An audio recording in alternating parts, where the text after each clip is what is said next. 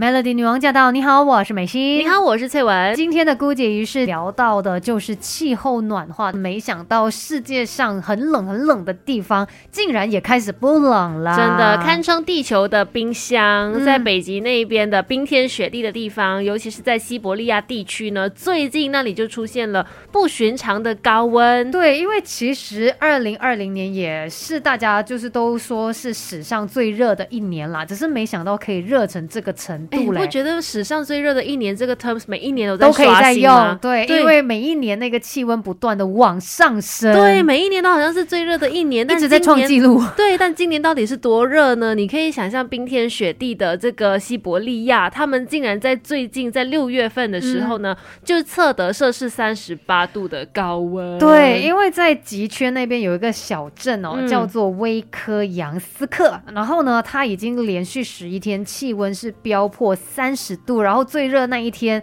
就在六月二十号，本人生日那一天 是三十八度的高温，真的让这热爱地球的云美心很生气。哎，这个记录是北极圈自一八八五年以来的高温记录。哎，是的，到底为什么这个情况会发生呢？所以我们都知道的整个地球暖化的问题啊，其实在六月份这个平均气温再创史上新高，比之前的高出差差不多摄氏十度。更加雪上加霜的原因，是因为当时候发生了森林大火，嗯所以就让这个西伯利亚的地方呢，也出现了漫天野火席卷的一个情况。嗯，所以呢，在当地有六月份二氧化碳排放量是高达有五千九百万吨的，比较起呃去年的这个时候呢，其实是五千三百万吨，是更上一层楼，所以是很可怕的一个数字。可能对马来西亚人来说，摄氏三十八度，好像我们每天都可能有经历到，就我们就会说哇。很热哦，今天很热哦。对对对，可是你可以想象吗？你原本带着那种厚厚的冬装去的地方，一下去然后三十八度，天哪，也太热了吧！所以是有一点难以想象啦。对，真的没想到说这个除了是气温变迁，我们会觉得热之外哦，也包括说，因为现在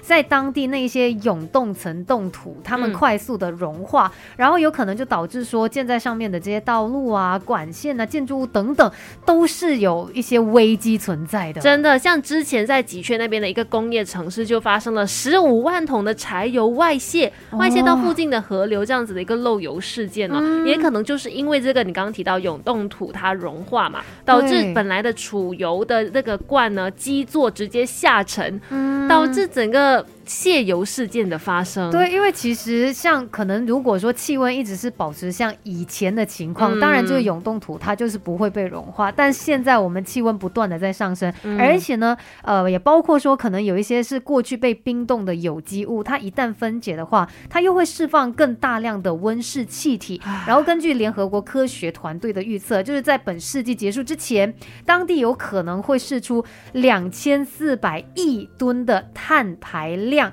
这个情况就会再加快呃这个气候变迁的脚步，所以所谓的史上最热就会再一次每一年都在发生，就是会让整个气温再度的升高又升高，所以那个严重的情况是不断的在加剧下去的。是的，其实气候问题、全球暖化问题不只是说影响北极那边或南极那边，其实全世界人类都深受影响，包括说这次新冠肺炎的发生呢，可能哦这个全球暖化的问题也是一个原因之一。根据美国时代。杂志的一个研究，他们发现气候变迁跟传染病是息息相关的。当这个平均气温上升的时候，其实人类的自然免疫系统就会失去效应，然后导致呢病毒等等的病原体造成身体出现流行病这样的情况增加。也就是说，我们不断的在破坏地球，让这个地球生病，同时间我们也让自己更容易生病了。因为其实我们人体是有相当厉害的一种抗病机制的，就是体温本。本身呢，它就可以阻止各种有害病毒入侵的功能。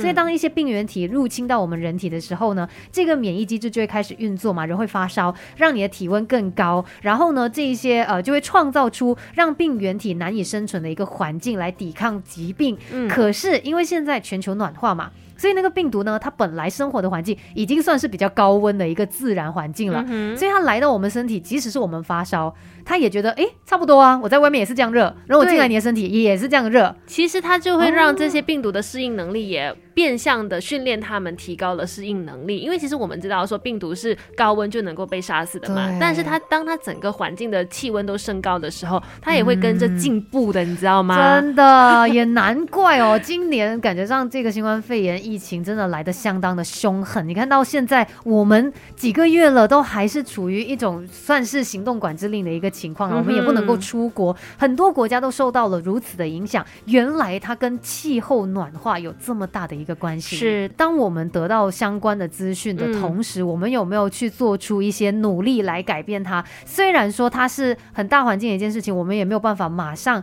让这个情况好转。是，但是我们是不是可以让它不要加速的变坏呢？这真的每个人都有那个责任啦。而且我觉得也要认知一点，是我们不能够觉得哦，这个气候变化它影响的是地球环境，哎，跟我们人类没有很直接的一个伤害，然后你就去轻视它的一个严重性。因为像是美国的医学会的学术期刊，很早之前呢就已经有发过一篇论文，警告说气候变化它可能会加剧一切灾难的肆虐，包括说营养不良啊，到疟疾等等一切灾难呢。是，所以你看，像刚才我们也说到新冠肺炎的肆虐，有可能也是因为我们人体的这个免疫能力开始没有像以往这么强大了，所以才会让这些病毒入侵啊。然后那些病毒越来越强大的时候，人体就可能需要更费更大的力气去跟他来做抵抗了。是，所以呢，我们今天所做的所有事情，它有可能就是种下了一个因。嗯，有一天你还是要去面对这个果。那怎么样可以更好？就是不要让事情变得这么糟糕呢？